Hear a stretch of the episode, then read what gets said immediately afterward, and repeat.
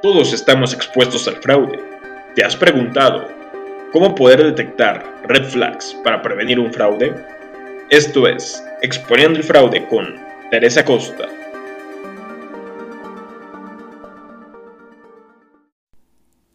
¿Cómo detectar red flags en el mundo de los activos virtuales? En el 2018, el Grupo de Acción Financiera Internacional, el GAFI, actualizó sus estándares para aclarar su aplicación a las actividades de los activos virtuales. Esto debido a que ya son considerados como una actividad vulnerable para el lavado de dinero, debido a que por el uso de la tecnología le permite al delincuente transferir su dinero por todo el mundo. Y esto pues tiene muchos beneficios potenciales. Entre ellos es la parte fiscal y el anonimato.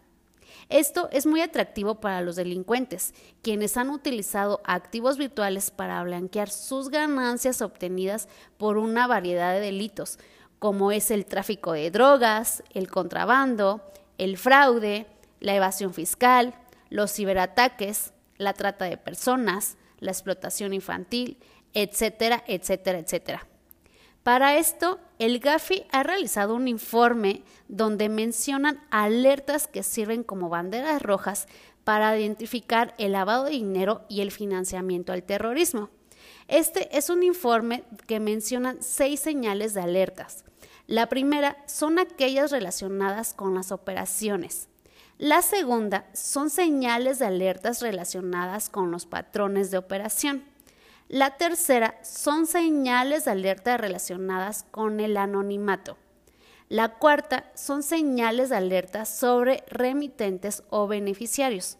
La quinta son señales de alerta en la procedencia de los recursos o del patrimonio.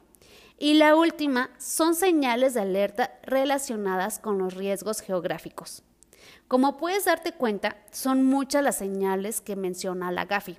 Yo te invito a leer cada una de ellas. Puedes encontrar este informe en la página oficial del GAFI o bien puedes escribirme en mis redes sociales, búscame como Teresa Costa y yo con gusto te los comparto.